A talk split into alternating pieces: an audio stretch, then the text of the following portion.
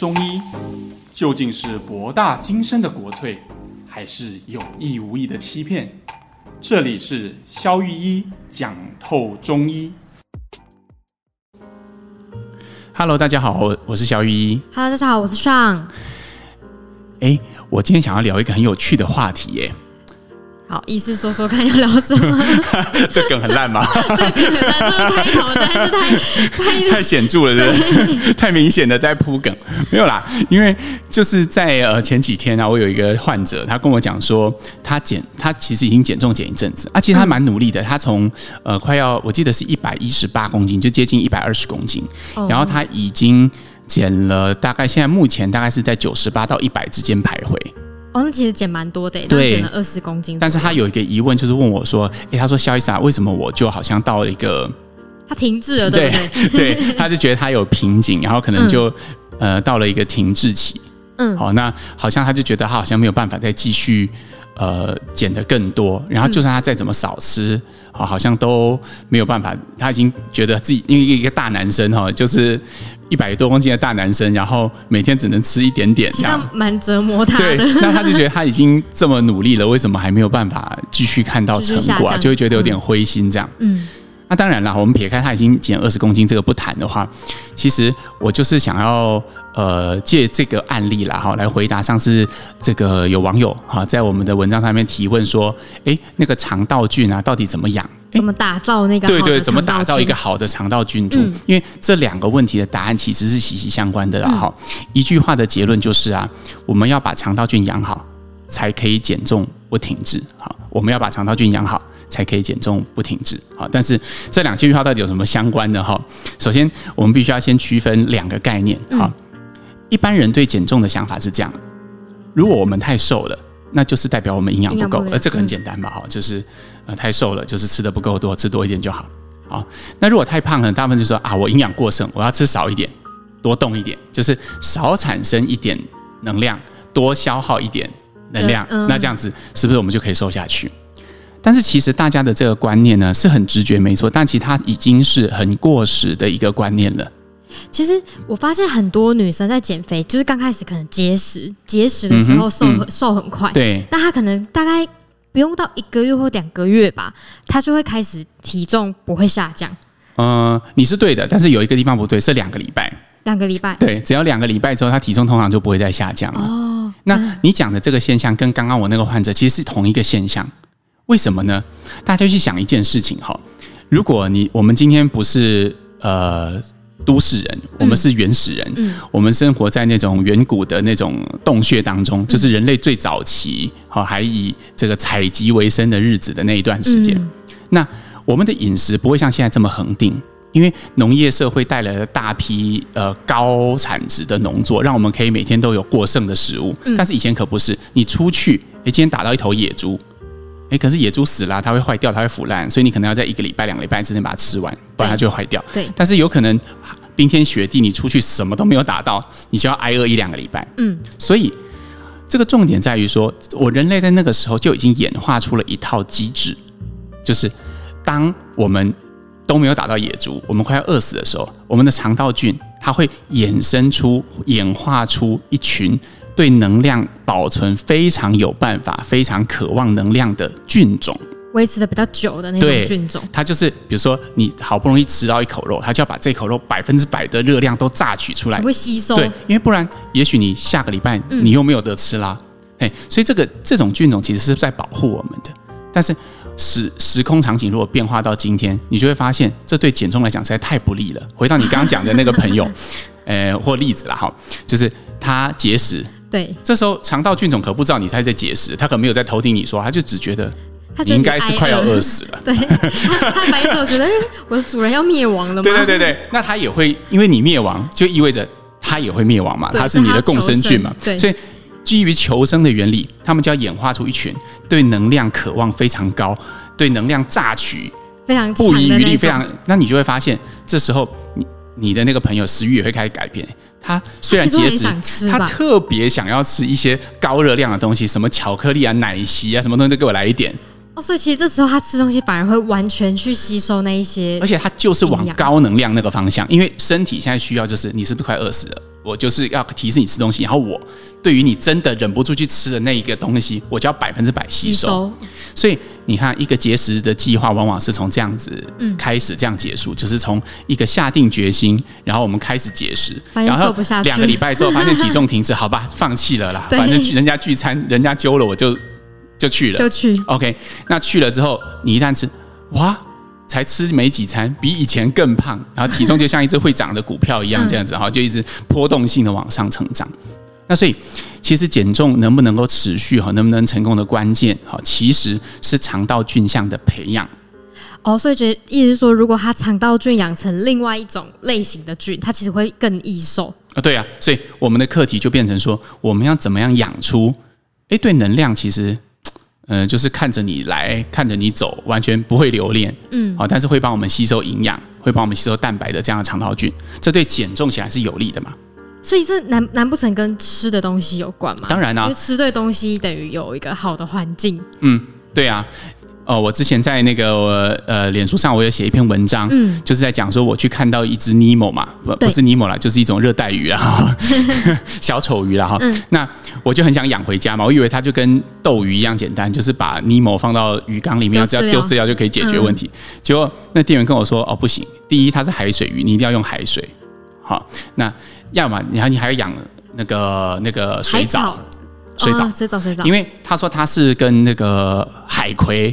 是共生在一起的啊，所以如果它没有海葵，它就没有办法活下去。所以你也要养海葵，它需要环境。对，所以同样的，我们肠道也是一样的啊。你要养出好的菌种，嗯、很多人都说哦，什么是好菌？比菲德氏菌啊，呃，Bacteria 就是呃呃，你中文翻译应该是什么呢？呃，这个我我查一下，告诉大家。好 对，就是有一些好的菌种哈，就像我刚刚提到比菲德氏菌。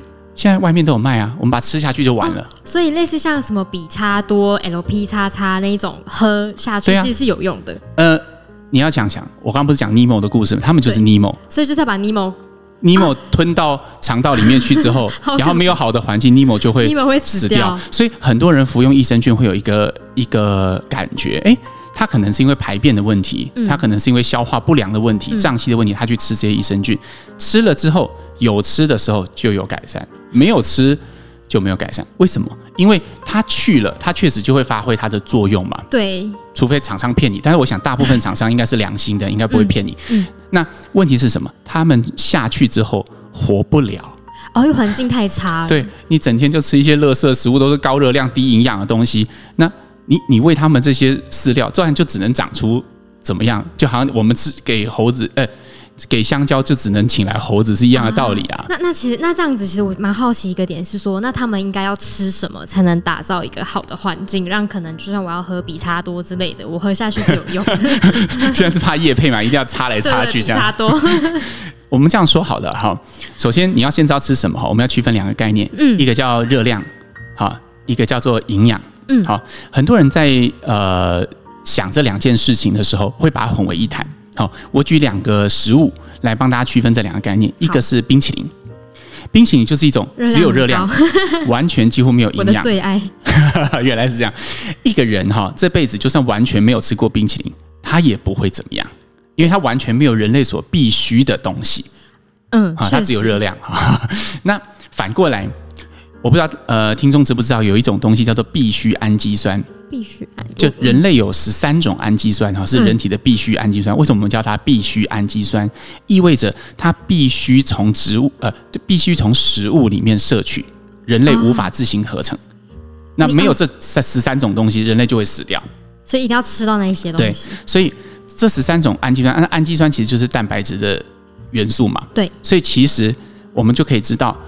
蛋白质对我们人类来说就是营养，嗯，可是偏偏其实一公克所产生呃蛋白所产生的热量，跟一公克的碳水所产生的热量相差十万八千里，至少相差两倍。对，所以蛋白就变成一个很好的东西。为什么？因为它是我们刚刚区分的这两个概念，它是一个高营养、低热量的东西。反过来，我们刚刚讲的冰淇淋就是一个高热量、高热量、低营养的东西。好，如果我们提出一个数学公式，就是我们把呃营养放在分子。然后把卡路里，就是热量，放在分母的话，嗯，我们就是尽量的找这个比值，我们把它叫做营养密度，就是单位卡路里里面所富含的营养，嗯，它的比值越高，我们就越去摄取营养密度越高的东西，就对我们越有利。哦，因为它就是热量越低，营养价值越高。高你看哈，它工作的原理是这样。我们刚刚不是提到肠内那些益生菌吗？你吃什么，它们长什么嘛？饲料的概念。今天他们认什么呢？他们不是认热量，他们认的是营养。所以当你吃了很多呃富含高营养的东西，他们就会觉得很满足。他们就觉得哦，原来我我的主人是富足的，这个环境是美好的，啊、所以他其实吃这样子就够了。对，你们就会养出一群艺术性很高的，就是很佛系的菌虫们。他们就对热量、嗯、对面包、对碳水啊，那来来去去的东西都不会很看重。嗯，反过来，如果你都摄取一些高热量、低营养的东西，就比如像冰淇淋，哎、嗯，你吃一阵子，然后你觉得你太胖，你又开始节食。那，节食的时候，他们就觉得啊，现在连热量都没有，既没有营养，也没有热量。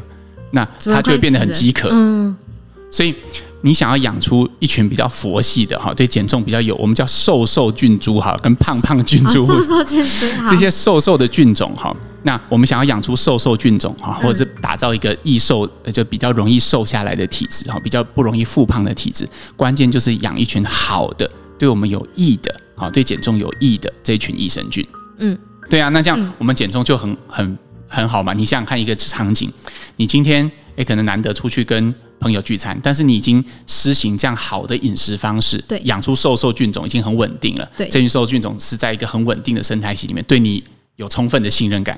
今天你突然吃一袋垃圾食物给他们，他们看到就在旁边站着，好不好？哦，那可能是个意外吧。啊，那你就会发现，有些易瘦体质的人，他就算连续吃个一两餐大餐，其实也他也不会胖啊。原来是这样，但是有些人吸空气都会胖。哦，那就是因为，那就是因为你可能平常的饮食习惯，你都养出一群胖胖菌种，就是对的。他们需要吸收这么的多，所以他们一旦看到能量的时候，就会整个扑上去，把能量全部都榨干。因为我记得，就是现在蛮多类似高蛋白，嗯哼，所以高蛋白其实也算是一种，就是。高营养低热量的一种食物，对不对？因为因为很多人很爱吃那种那一类的，OK，他们会吃这个，然后再去运动。呃、我们从营养学的角度哈，蛋白大致可以分成两类哈，嗯、一类是大豆的大豆蛋白，大豆蛋白，好，大部分是从植物萃取来的。嗯、那一类就是乳清蛋白，啊、哦，大部分就是从动物萃取来的。嗯，嗯，那基本上在一般的研究里面哈，会发现说，如果我们是以减脂为主要的目标。嗯，那摄取大豆蛋白的帮助是比乳清蛋白来得好，因为植物性的关系嘛。嗯，不知道，反正研究做出来就是这样。哦、但是反过来，如果你是比如说你有在做健身，哦，你是以这个增肌为你的主要的定向的目标，乳那乳清的比例就必须在你的蛋白质里面需要提高啊。所以呃，我通常给我门诊减重患者的建议是这样，呃，如果你你是有在运动的人啊、哦，大概但但是你也想增肌减脂，你没有特别的定向，就想要瘦下来。原则上你可以用百分之五十对百分之五十哦，一比一去吃。对对对，你可以买两罐，一罐乳清蛋白，一罐大豆蛋白。当然，在不同的直销、不同的产品，它有不同的名字。好，但是没有关系，就是不管你是怎么买来的，你只要确定它里面是有你要的东西。哎，那我想问说，就是像他们这样子在吃乳清蛋白，他知道他知道就是三餐某一餐有吃就好，还是他要他要每一餐都要配到它，它才能慢慢养出瘦，瘦的哦。哦，这是一个很棒的问题哈。呃，一个人到底要吃多少的蛋白啊？对，总量我们先讲总量，待会再再来谈怎么样摄取哈。总量一般我们用的公式哈，很简单粗暴，不是很精确的哈。很简单粗暴的公式是大概乘以一个人的体重哈，去乘以一点五到两倍。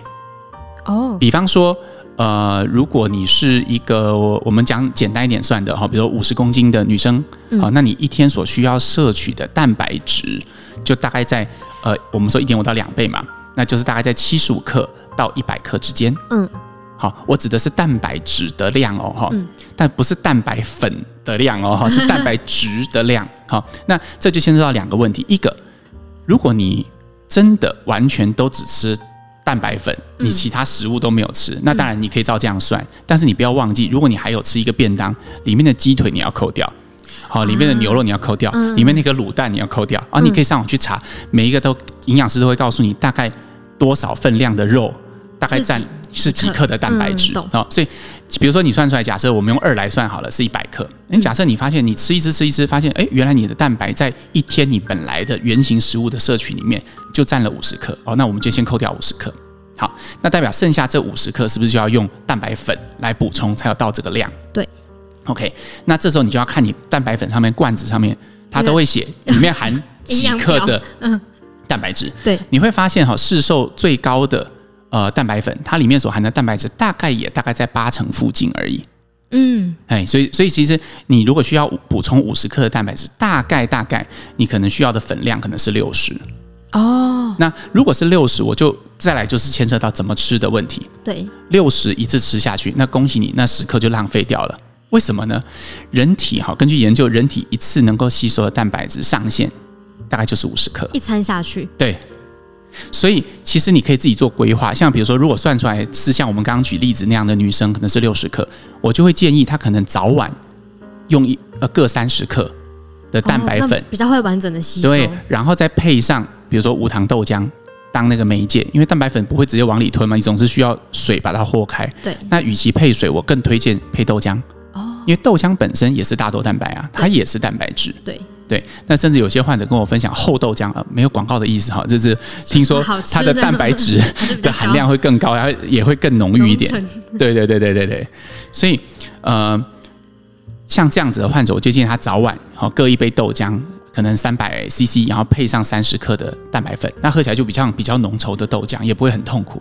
哦，所以其实它是可以这样子长期吃下去的。嗯、对，但是当然，当你的营养状况发生改变，比如说你做了这样的饮食，你真的瘦下来，你就要重新计算你蛋白质的量。哦，因为体重会改变。对，体重会改变嘛。嗯、那还有一点是说，呃。当你的目标改变，比如你最近开始做一些增肌运动，你可能乳清跟大豆的那个比例可能就要稍微做一点变动。那更重要的是，呃，年轻人可能比较没关系，但是如果你是有肾脏功能问题的人，请你先征询你的医师。哦，为什么呢？因为我们人体的蛋白质是靠肾脏来代谢的，好，我们吃进来的一些是靠肾脏去去代谢掉。那今天如果你的肾脏代谢的功能有问题，你增加蛋白质摄取会增加肾脏的负担。哦，所以他需要去咨询。对，如果你有特别的病史，比如说你知道你本来肾功能就是因为某种特别的理由，比如说可能因为以前有曾经有水肾过，严重的泌尿道感染、上泌尿道感染，造成你的肾功能长期就比正常人好。甚至是你是有有两颗肾脏，有一颗肾脏是没有功能的。哦，那真的要问。那你就只剩那一颗啊？那那个很，你就不要轻而易举自己尝试，你可能要先征询过你的医师，你适不适合用这样的方式？嗯，毕竟我们实行这样的饮食方式是为了要让我们可以更健康，好，不是造成身体的负担。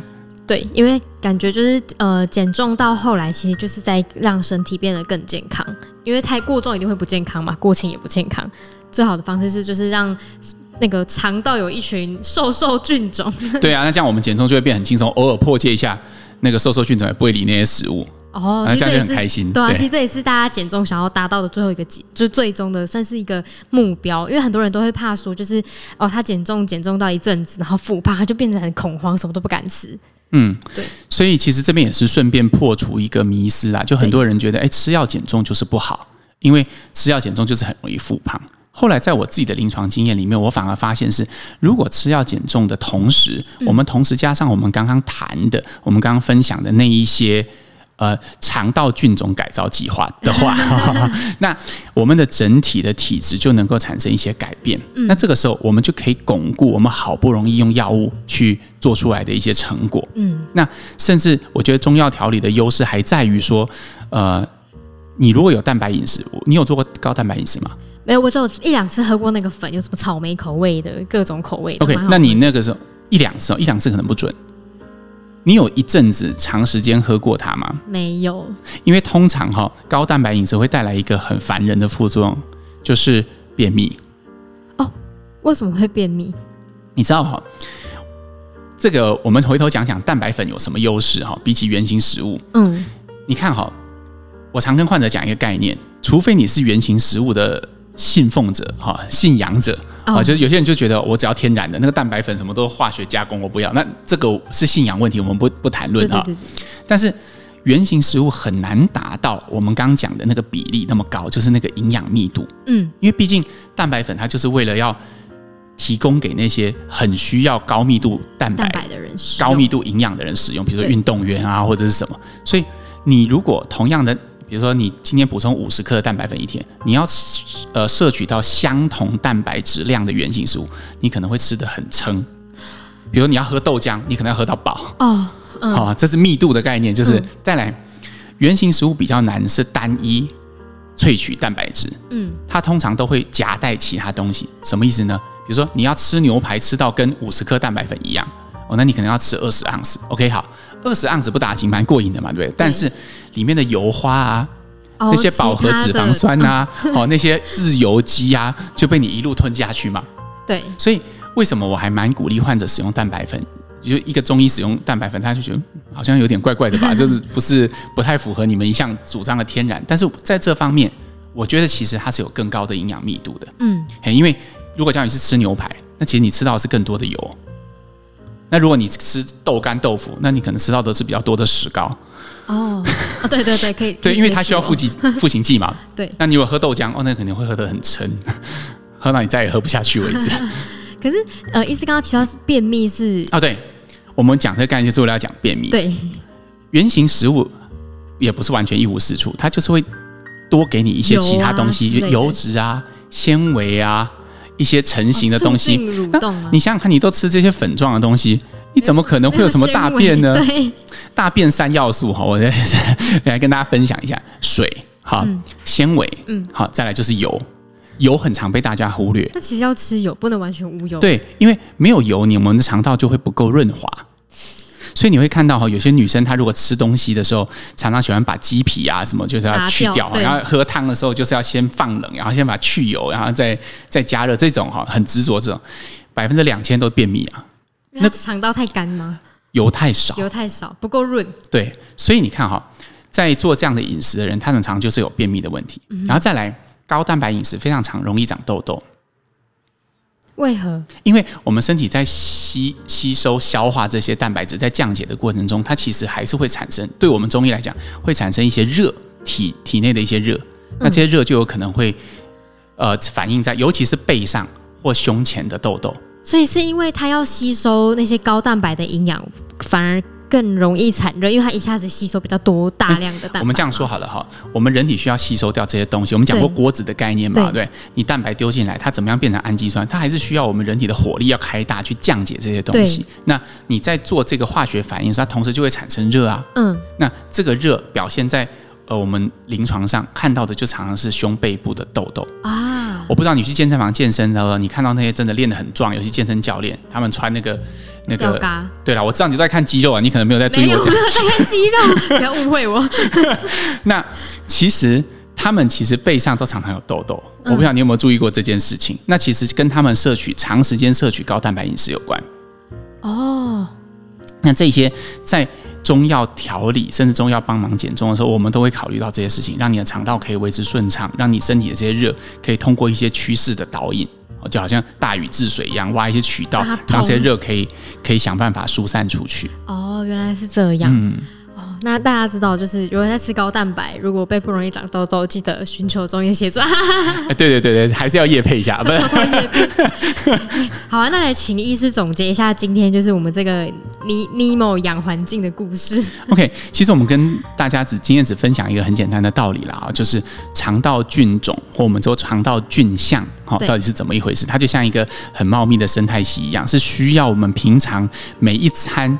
都很注意的去呵护它们，嗯，好，那它们只有在你的呵护之下，才会长成你想要的样子，好，就是我们说的瘦瘦菌，好，打造一个不复胖的体质。在你偶尔想要大吃大喝的时候，他们会拉你一把，不会让你跌到那个肥胖的深渊里面去，这样，好，所以呃，大家知道这个概念之后，其实我鼓励大家哈，对每一餐其实摄取的东西都要有一点觉知。有些人就是看到食物就会一直往往肚子里面塞，完全没有在看。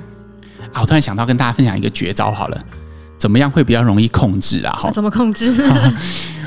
我自己最近也在试这件事情，我发现其实它有学理依据，而且它实际上做证明它也蛮有效的。嗯，好，就是吃东西的顺序。要要从什么先吃？对，比如说一个便当打开，它里面可能有呃豆干豆腐啊，有肉啊，有一个鸡腿，然后有饭啊，然后有酱油啊，然后有各种东西，有一颗卤蛋。那你会怎么吃？如果是你的话，我。我喜欢每一口饭都有配到菜，然后主餐最后吃。就是呃，因为它会比如说有几菜饭嘛，然后我会饭都会配一口菜，然后肉就是慢慢吃，慢慢吃，然后最后一口会融到那个肉的味道，我就觉得哇，满足。哦，这样子就 塑造一个那个完美的这个像甜点一样的那种，对对，那种吃法，高峰体验在留在最后这样。对。从我们刚刚提到这个养菌的观念来看，哈，呃，推荐的顺序是这样，大家可以试试看，这样可以让你摄取最少的热量，最高的营养，哈。第一个是先吃植物性的蛋白，菜，呃，不是植物性的蛋白，像豆，豆，所以你如果有豆干、豆腐、豆浆、大豆蛋白粉这几个要先。啊。好，那第二个是动物性的蛋白，就是主餐，哎，比如说像或者是介在植物和动物之间，比如说奶、哦。蛋，这是植动物之间，然后再来是纯动物的，比如说肉、鸡腿，就像你刚刚留在最后的主餐，OK，然后再来是纤维。然后，所以开始把所有的菜都吃完，好，然后最后剩下的是什么呢？就是碳水嘛，就是一坨饭嘛。对，你会发现哦，因为因为升糖指数的关系，这些蛋白质的东西加纤维，其实会让你有最强的饱足感。嗯，这时候其实你可以想象，一个便当只剩下饭，什么都不剩的时候，其实你大概已经七八分饱。哎，再来那个饭对你来讲就有一点了无生趣的感觉。哦，因为它没有没有佐料，那东西可以配啊。对。那所以在这种情况下，你就只会摄取你真正需要的量。哦，就不会吃完全部的饭。对。那像你刚刚这样一口菜一口饭，因为它就有味道嘛，它会持续刺激你的味蕾，你就会全部把它吃进去。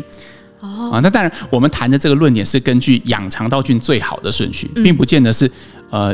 呃，节约食物最好的顺序了哈，这这要先跟大家说明。包便当的时候，跟老板娘说，我只要半碗饭。对，你慢慢你就会发现，哎，其实我是吃不完的。对，哎，但这个方法我自己试行了，呃，大概两三个礼拜吧，然后我就降了两公斤，觉得蛮开心的。啊，这么有效？那我要来试。因为这这个很很有效，就是因为你会觉得，你知道，有时候那个热热的面啊，一上来的时候，你就会觉得哇，这个配着那个。咬那个酱就觉得哇，很舒爽这样子。嗯、但如果强迫你自己把上面的花椰菜跟牛肉都先吃掉，要最后只剩下面跟酱的时候，你就会觉得还好。不晓得为什么，我就觉得好像吸引力大幅的 下降。然后你吃到剩下大概三分之一的时候，你就会觉得嗯，好像有点饱了。哎，所以这个方法可以推荐给大家。如果你进行在做饮食控制的话，其实我觉得这是一个不错的方法。哎，怎么总结一下？跑到这边来？没关系，我来换我来总结。反正呢，今天呢，我们讲了很多，就是呢，如何养出好的益生菌。那相信很多减重的朋友们，就是也会很希望说自己的菌种就是那种瘦瘦菌，不是胖胖菌这样。对。然后也期待大家也可以一就是尝试着用这种新的方式来饮食，或者是使用高蛋白，然后来打造这个瘦瘦菌种。好，太棒了！好，那我们今天节目到这边，大家拜拜，拜拜。